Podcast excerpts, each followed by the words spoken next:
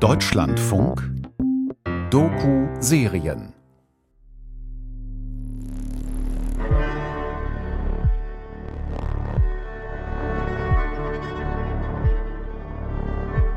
Das ist der Podcast Searching Blanca.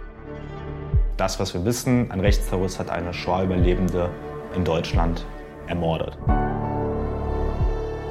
Eine Produktion des Deutschlandfunks in Zusammenarbeit mit dem Argon Verlag und der Filmakademie Baden-Württemberg. Hier ist ein Mensch, der es, es wert, erinnert zu werden, weil er für eine Geschichte steht, die größer ist als dieser Strafprozess, der etwas über das Nachkriegsdeutschland sagt. Das ist Folge 4. 26 Jahre Warten auf Gerechtigkeit. Er wurde in Schweden verurteilt und sein Verfahren dort war 1995 abgeschlossen. Bedeutet, spätestens da hätte man ihn ausliefern lassen können nach Deutschland, um hier den Prozess durchzuführen. Man hat nichts gemacht, absolut gar nichts. Hallo, das ist die vierte Folge unseres Podcasts Searching Blanca über die Holocaust-Überlebende Blanka Smigrod und ihren Mörder, den schwedischen Rechtsterroristen Jon Ausonius. Falls ihr die ersten drei Folgen noch nicht gehört habt, fangt am besten von vorne an. Wir sind Marina Schulz und Fabian Jansen.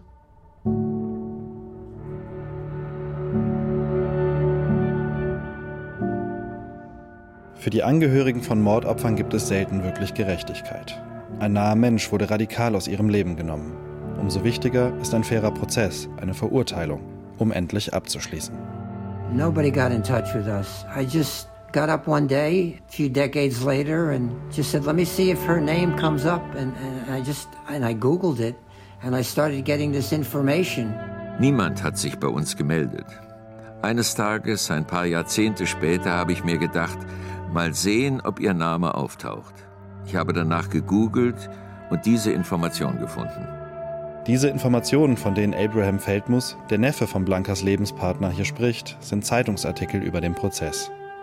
Nur so erfährt er zufällig vom Verfahren gegen Blankas Mörder, als alles längst vorbei ist. Auch René Salzmann wurde nicht über den Prozess informiert. Ich wusste gar nichts. Absolut nichts. Und niemand hat versucht, mit mir Kontakt aufzunehmen. Und auch nicht mit meinem Bruder. Niemand. Ich weiß gar nicht, was ich sagen soll. Ich habe mein ganzes Vertrauen an, das, an, an die Behörden, also in, an die deutschen Behörden verloren. Wie kann es sein, dass die Verwandten von Blanca nicht darüber informiert wurden, dass nach mehr als 25 Jahren der Mörder endlich vor Gericht steht? Wir haben die Staatsanwaltschaft gefragt. Die Antwort? Es ist nicht Aufgabe der Staatsanwaltschaft, Angehörige von Geschädigten zu informieren. Sie müssen eigeninitiativ tätig werden. Rechtlich gesehen kann man der Staatsanwaltschaft also keinen Vorwurf machen. Die Frage stellt sich aber schon, wie viel Verantwortung muss ein einzelner Mensch tragen? Und sollte das überhaupt so sein? Vielleicht wäre ich zum Prozess gekommen ja, um in die Augen zu gucken.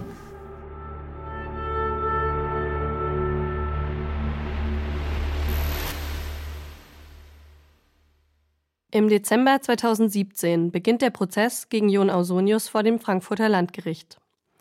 Der schwedische Oberstaatsanwalt hat der Auslieferung innerhalb kürzester Zeit zugestimmt. Seit Ende 2016 sitzt Ausonius in Frankfurt in Untersuchungshaft.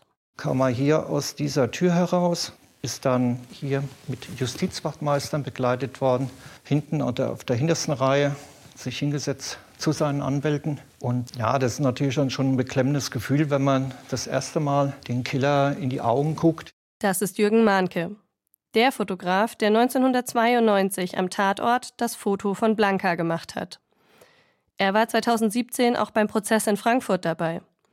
Gemeinsam mit ihm waren wir nochmal in dem Gerichtssaal, in dem das Verfahren stattgefunden hat.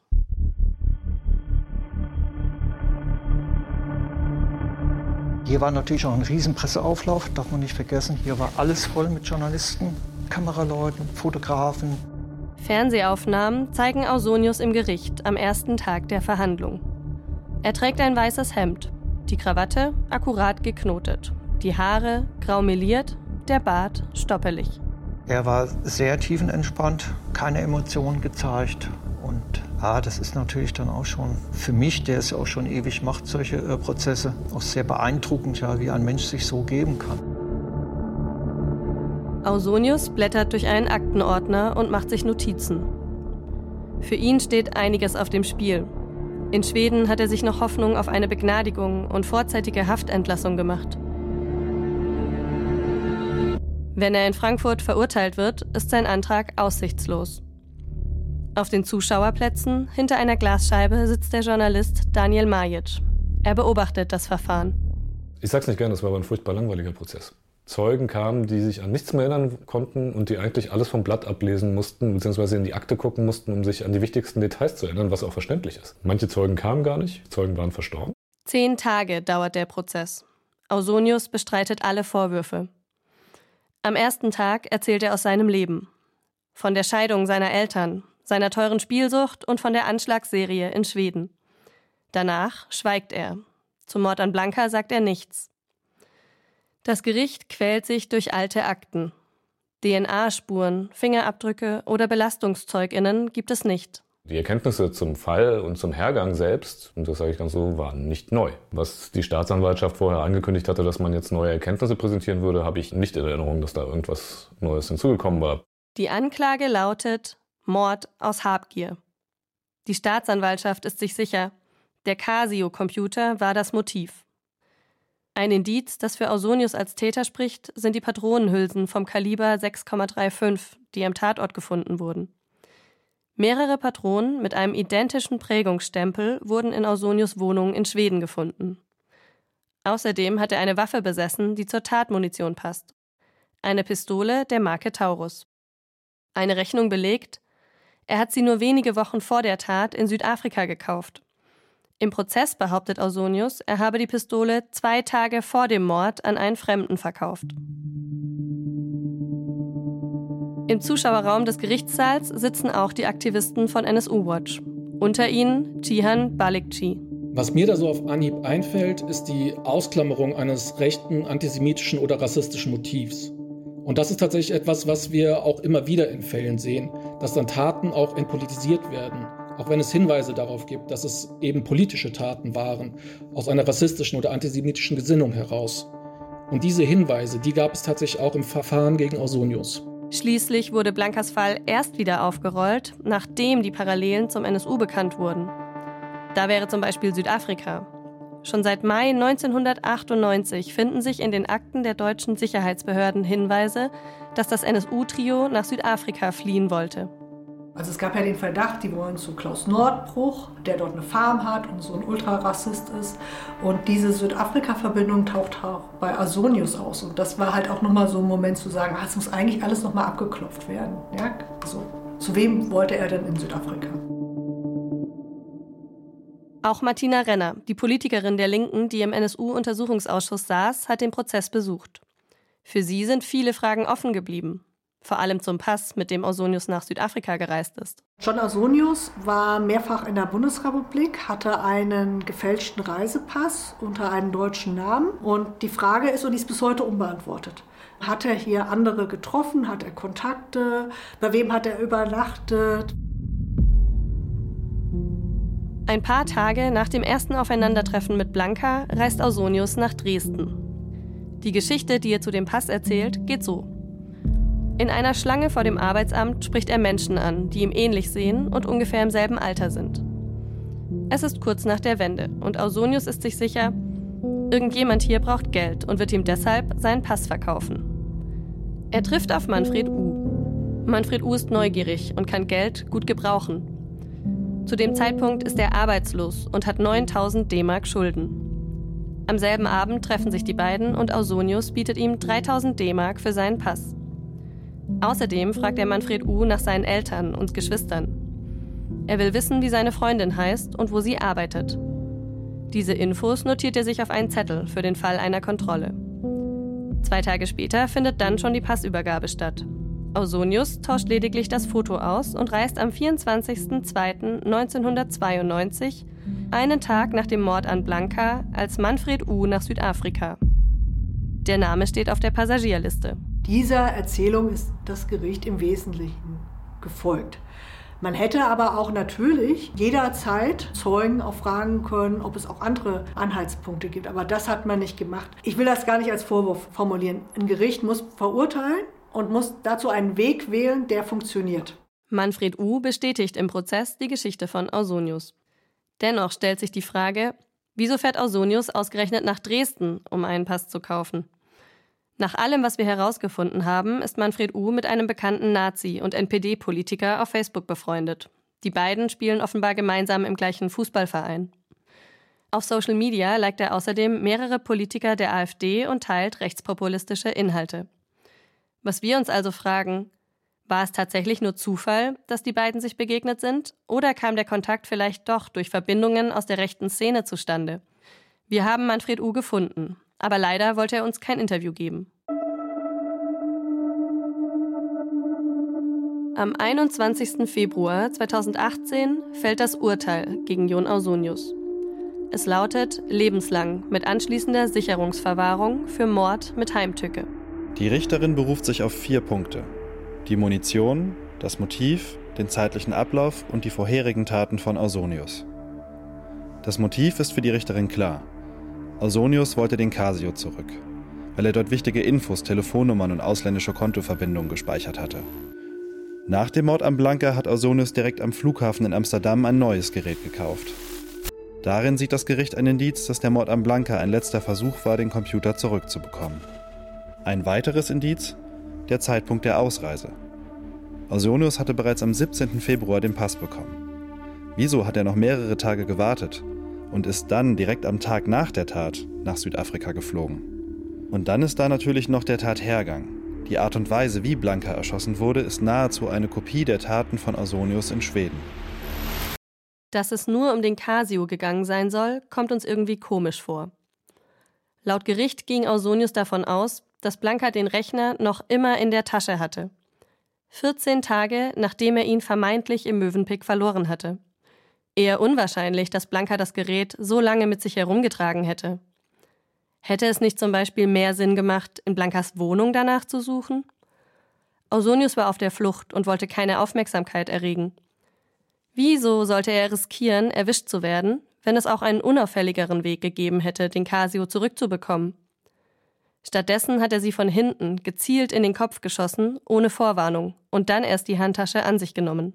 Auch interessant ist, das Urteil lautet Mord mit Heimtücke. Ein rassistisches Motiv konnte die Richterin im Prozess nicht erkennen. Im Urteil erkennt das Gericht zwar an, dass Ausonius eine Abneigung gegen Ausländer hatte und dass das seine Hemmschwelle auf Blanca zu schießen gesenkt haben könnte, auf das Urteil hat das aber keine Auswirkungen. Denn das Gericht glaubt nicht, dass das der Grund war, weshalb Ausonius Blanca erschossen hat.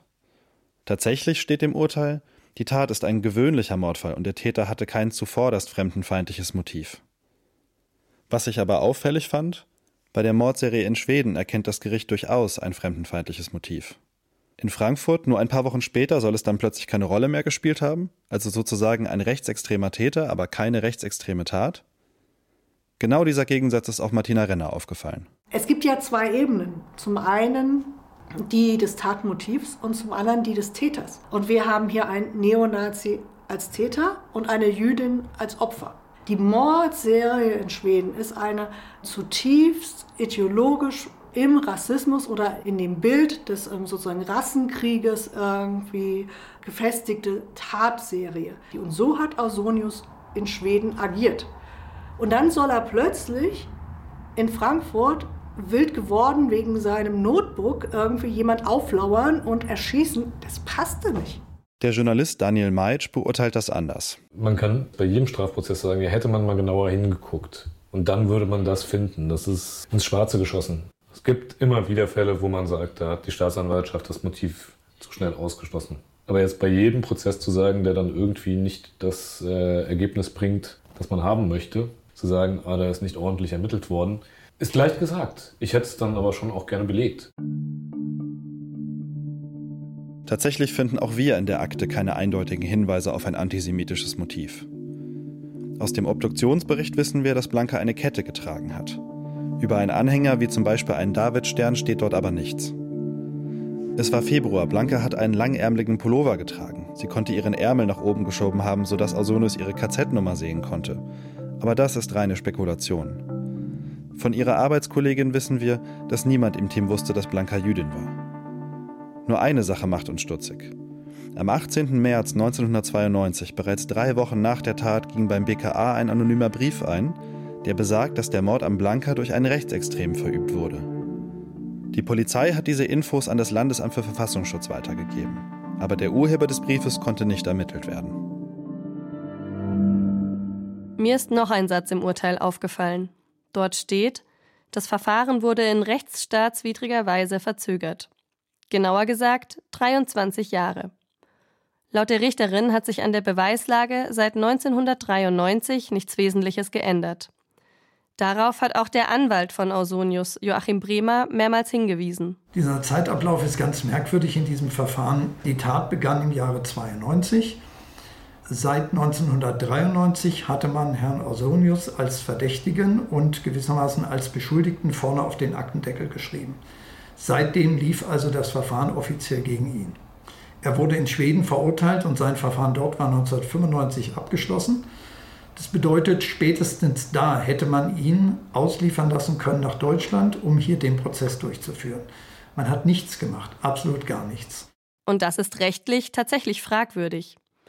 Denn in Deutschland hat jeder Angeklagte das Recht auf ein schnelles Verfahren ohne Verzögerung. Und nicht nur für Täter und Täterinnen, sondern gerade auch für die Opfer und ihre Angehörigen ist die Ungewissheit eine enorme Belastung. Ich kann mich an keinen Fall erinnern, in dem die Auslieferung so lange gedauert hätte. Und wenn Auslieferungen lange dauern, dann ist das meistens liegt es dann irgendwie an, dem, an der mangelnden Auslieferungsbereitschaft des Landes, in dem der Täter sitzt und nicht an der Untätigkeit des Landes, in dem ihm der Prozess gemacht werden soll.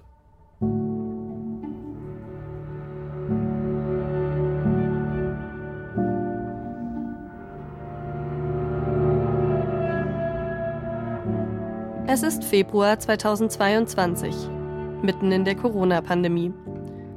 René und ihr Mann Jorge packen zu Hause in ihrem Schlafzimmer in Ranana ihre Koffer. Noch bis vor ein paar Tagen war unklar, ob die Reise nach Frankfurt überhaupt stattfinden kann. Ja, und dass es so lange gedauert hat jetzt. Seit ihrem Mord. 30 Jahre. Das ist eine lange Zeit. Ich bin alt geworden in 30 Jahren. Zwei Tage später wird sich der Mord an Blanca zum 30. Mal jähren. 30 Jahre lang hat es nichts gegeben, das an sie erinnert. Wie kann das sein? Wenn wir nach Hanau schauen, sehen wir, wie eine lebendige Erinnerungskultur aussehen kann. Das alles funktioniert aber nur, weil die Angehörigen diese Last schultern und Jahr um Jahr ihre Rechte einfordern und immer wieder um Aufklärung ringen. Ohne den Druck der Angehörigen passiert häufig nichts. Ich bin ein bisschen gestresst von der, von der ganzen Sache. Ich möchte den Abschluss schon haben. Ich habe auch meinem Mann gesagt, wenn das alles vorbei ist und wir kommen zurück nach Hause, müssen wir in Urlaub fahren. Ja, ich möchte wieder zur Ruhe kommen. Ich möchte den Kapitel abschließen und wieder zur Ruhe kommen. René ist nervös. Bei der Einweihung der Gedenktafel wird sie eine Rede halten. Sie will über Blanca sprechen, erzählen, wer sie wirklich war. Ich möchte seine Abschließung immer offen geblieben. Meine Mutter ist gestorben an einer Krankheit. Das war ein Abschluss für mich. Mein Vater ist an einem Autounfall gestorben. Ist auch ein Abschluss. Ist nie was offen geblieben. Aber bei Blanca war nie ein Abschluss.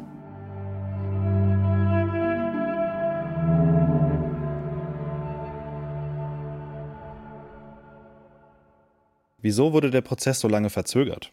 Diese Frage konnte oder wollte das Gericht nicht klären. Wir erinnern uns an den Satz der Richterin. Es bleibt auch nach wie vor ein Geheimnis der Staatsanwaltschaft, warum nicht schon früher Anklage erhoben wurde. Wir wollten natürlich auch von der Staatsanwaltschaft wissen, was damals schiefgelaufen ist. Die Antwort? Die Entscheidung darüber, eine Verfahrensübernahme zu beantragen, ist eine Entscheidung des jeweiligen Staatsanwalts bzw. der jeweiligen Staatsanwältin. Es gibt insoweit keine rechtliche Verpflichtung. Seinerzeit hielt die Dezernentin sowohl ein Strafverfolgungsübernahmeersuchen nach Schweden als auch ein Auslieferungsersuchen für wenig erfolgversprechend.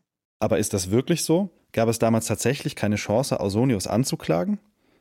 Das erste Mal, dass der Name Ausonius in den Akten auftaucht, ist am 16. Februar 1993, ein Jahr nach dem Mord. Es ist ein handschriftlicher Vermerk. Es wurde der Täter Ausonius vermutlich in Schweden in dortiger JVA ausfindig gemacht. Er ist ausländischer Staatsbürger. Es gibt kein Auslieferungsabkommen von dort in die BRD. Daher internationaler Haftbefehl nicht sinnvoll. Das Verfahren wird zur Strafverfolgung dorthin abzugeben sein. Spätestens ab 1995, als Ausonius Verfahren in Schweden abgeschlossen war, hätte die Strafverfolgung von Schweden übernommen werden können. Wir haben mit dem schwedischen Oberstaatsanwalt Christa Pettersson gesprochen. Er hat den Fall all die Jahre betreut. Well, they could ask him to be extradited, and Sweden would say no, we don't, uh, we don't extradite our own citizens. Sie hätten seine Auslieferung beantragen können, und Schweden hätte gesagt, nein, wir liefern unsere Bürger nicht aus. Wenn sie Beweise haben, können wir einen Prozess in Schweden führen.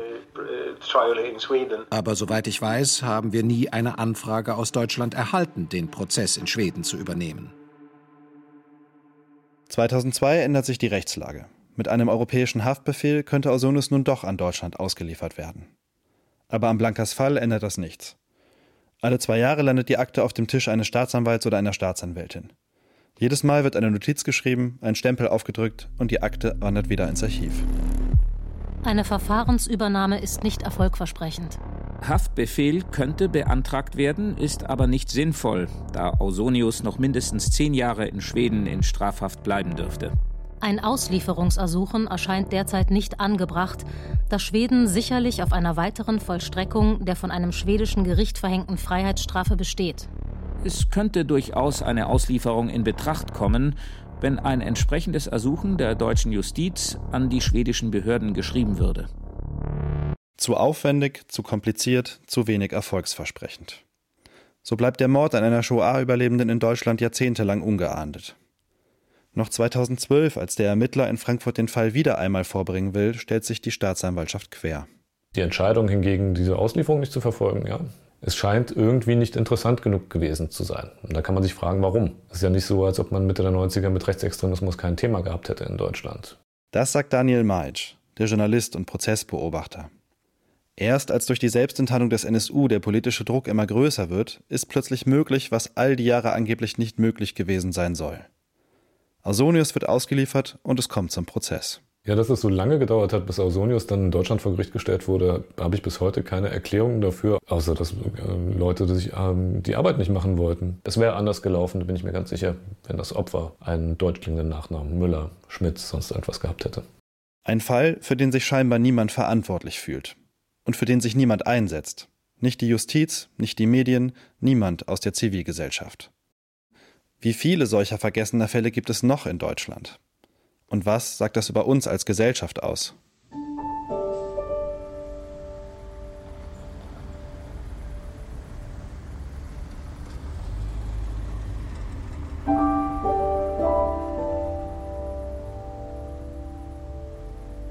Der jüdische Friedhof in Frankfurt. Hier hat unsere Recherche begonnen. Jetzt sind wir mit René und ihrem Mann Jorge hier, es ist der 23. Februar 2022. Der Tag, an dem Blanca vor 30 Jahren ermordet wurde. René hat Steine aus Israel mitgebracht, vom Strand, wo Blanca so gerne spazieren gegangen ist. Die Steine sind rund und glatt. Das Wasser hat alle Kanten und Unebenheiten verschwinden lassen. René legt sie oben auf Blancas Grabstein und zündet eine Kerze an. Dann beim Verlassen des Friedhofs verbeugt sie sich vor einem Denkmal, genau so, wie Blanca es immer gemacht hat. Nachdem sie meine Familie, meine Eltern besucht hat, ihren Lebenspartner Sascha Feldmann besucht hat, immer wenn sie im Friedhof war, ist sie dann zum Schluss links auf dieses Gedenken aller in Auschwitz Ermordete und hat sich vor diesem äh, Gedenkmal gebeugt. Und so äh, habe hab ich mir gesagt, mache ich das Gleiche jetzt. Ein kleiner Abschied von Blanca im Stillen. Eine ganze Familie hier begraben zu haben, ist nicht leicht. Die einzige Familie, die übrig geblieben ist. Und der Rest ist in Auschwitz. Und das ist sehr traurig. Sehr, sehr traurig. That's life. Wir verlassen den Friedhof. In drei Stunden beginnt die offizielle Gedenkveranstaltung im Kettenhofweg.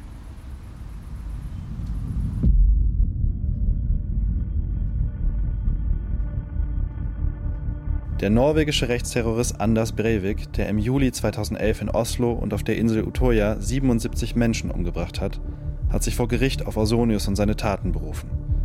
Das erzählt uns Gellert Tamas. Breivik, when he was put on trial, the very first day of his trial, said that I'm only a small piece in a chain of warriors, white warriors who have fought for the white race. Als Breivik vor Gericht gestellt wurde, sagte er gleich am ersten Tag seines Prozesses, ich bin nur ein kleines Glied in einer Kette von Kriegern, weißen Kriegern, die für die weiße Rasse gekämpft haben. One of my uh, predecessors is, is the Laserman in Sweden. Und einer meiner Vorgänger ist der Laserman in Schweden. So these perpetrators, these terrorists, they do read about each other. They get inspiration. Also diese Täter, diese Terroristen, sie lesen übereinander. Sie lassen sich inspirieren. Wie gehen wir dann am besten mit den TäterInnen und solchen Taten um? Wie verhindern wir, dass sie zu Ikonen werden? Der jüdische Aktivist Ruben Gertschikow will die Opfer in den Mittelpunkt stellen. Sagt aber trotzdem, ich finde, es ist immer ein Spagat, wie man über Rechtsterroristen spricht, weil sie zum einen natürlich auch einen Vorbildcharakter innerhalb der rechtsextremen Szene haben. Es ist aber wichtig zu wissen, warum sie zu dieser Person geworden ist, beispielsweise um möglicherweise spätere Taten verhindern zu können. Am Ende bleiben viele Fragen offen. Wäre man dem NSU vielleicht schneller auf die Spur gekommen, wenn man das Muster von Ausonius Taten früher erkannt hätte? Hätte man seine Taten sogar verhindern können, wenn der gesellschaftliche Diskurs über Menschen mit Migrationsgeschichte anders geführt würde? I'm quite sure that how we discuss publicly about immigrants ich bin mir ziemlich sicher, dass die Art und Weise, wie wir in der Öffentlichkeit über Einwanderer, über Einwanderung diskutieren, wie wir zwischen verschiedenen Menschen differenzieren, dass einige mehr und andere weniger wert sind. Ich bin mir ziemlich sicher, dass dies nicht nur Worte sind die einige Leute sehr ernst nehmen. Und im schlimmsten Fall können wir solche Ergebnisse sehen, wie wir sie bei Ausonius gesehen haben. Das bringt uns zurück zu unserer Anfangsfrage. War Ausonius Mord am Blanca eine rassistisch motivierte Tat? Das haben wir auch Gellert Tamas gefragt. He feels that he has a mission. He's er hat das Gefühl, dass er eine Mission hat. Er säubert Schweden von Einwanderern. Und genau in dieser Zeit trifft er diese Frau und glaubt, dass sie ihm etwas weggenommen hat. Why should he kill her? Would he kill anyone he meets? I'm not sure about that. Warum sollte er sie töten? Würde er jeden töten, der ihm begegnet? Da bin ich mir nicht sicher. Ich denke also, man muss seine Entscheidung, diesen letzten Schritt zu tun, sie tatsächlich zu töten, als Teil eines größeren Ganzen sehen. Und ich denke, es ist schwierig, seinen Hass auf Leute wie Blanka Smigrod nicht als Teil dieser Entscheidung zu sehen. Bis heute hat Asonis den Mord am Blanka, anders als seine Taten in Schweden, nicht zugegeben. And ask him, come on, John, you have admitted to everything. You have now admitted to 10 attacks, 11 shootings. Ich habe ihn gefragt, komm schon, Jon, du hast alles zugegeben. Du hast jetzt zehn Anschläge und elf Schüsse zugegeben. Why don't you admit? Tell me, was it you with Blanca Smigrod? Warum gibst du es nicht zu? Sag, warst du das mit Blanka Smigrod? Und dann war seine Antwort, ich erinnere mich noch ganz genau. Gellert, Sie müssen doch einsehen, dass ich nicht auch noch mit den deutschen Behörden Ärger kriegen will.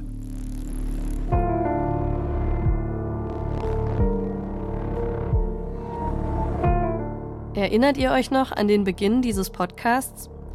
Wir haben euch von dem Tatortfoto erzählt. Am Anfang war das eines der wenigen Fotos, die man von Blanca finden konnte. Im Laufe unserer Recherche hat sich das geändert. Mittlerweile findet man unzählige Fotos von Blanca. Sie zeigen sie lebend, geben ihr eine Geschichte. Mal in Schwarz-Weiß, mal in Sepia. Blanca ist mittlerweile in der Internetsuche mehr als nur eine Holocaust-Überlebende und mehr als ein Mordopfer. Und das hat sich nur deshalb geändert, weil René als Angehörige in die Öffentlichkeit gegangen ist.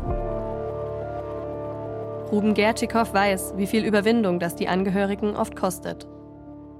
Es hat mit sehr viel Überzeugung und sehr viel, auch mit sehr viel Kraft zu tun, diesen Schritt in die Öffentlichkeit gehen zu wollen. Das hat was mit Schmerzen zu tun und auch natürlich, man macht sich auch dementsprechend auch angreifbar. Es gibt genug Leute in der postnarzisstischen Gesellschaft, in der wir leben, die entweder Sympathien mit den TäterInnen haben oder dazu bereit sind, zu ähnlichen Taten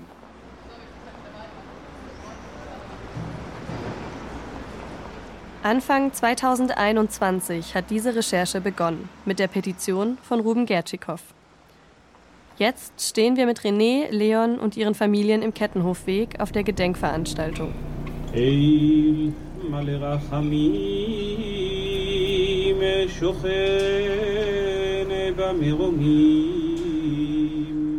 Heute wird die Gedenktafel für Blanca enthüllt. Rund 100 Menschen sind gekommen, unter ihnen auch Eike Charlotte Sommer, Blankas ehemalige Arbeitskollegin, Gellert Tammers, der schwedische Journalist und viele Freunde von René und Leon. Es ist dunkel. Ein Scheinwerfer beleuchtet ein großes Banner mit Blankas Gesicht. Daneben der Schriftzug Blanka Smigrod unvergessen. Ich freue mich sehr, als erste Rednerin dieser Veranstaltung René Stabelski-Salzmann zu begrüßen, die Nichte von Blanka Smigrod, die extra aus Israel eingeflogen ist, um hier mit uns dieses Andenken zu begehen.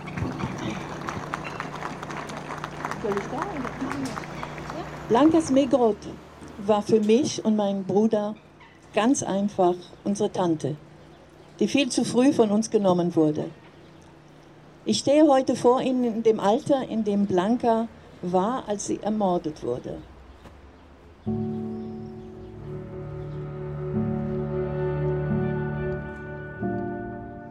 Das ist Deutschland zwischen 1945 und 1992. Jemand überlebt die Shoah, kann sich hier wieder ein Leben aufbauen und dann stirbt er mutmaßlich durch die Hand eines Rassisten, Rechtsextremisten. Ja, das ist eine Geschichte, an die erinnert werden sollte. Ein Zeichen gegen die Verantwortlichen, weil sie wollen im Idealfall das Leben, die Person aus der deutschen Gesellschaft löschen, sie wollen es vernichten, aber wir setzen dem etwas entgegen als solidarische Gesellschaft, denn wir vergessen diese Opfer nicht, wir vergessen nicht, wofür sie stehen und wir vergessen auch nicht ihre Geschichten. Sie wollte leben und äh, hatte mir auch noch gesagt, weißt du, was mir die Nazis getan haben, meine Genugtuung dafür ist zu leben und so lange und so gut wie möglich zu leben.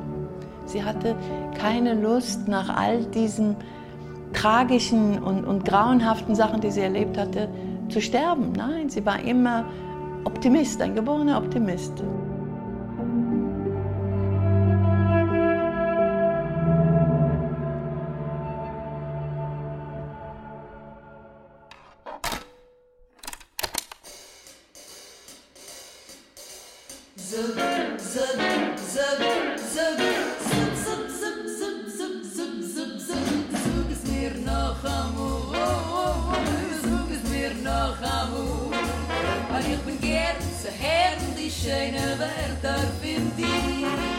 Das war die vierte und letzte Folge des Podcasts Searching Blanca.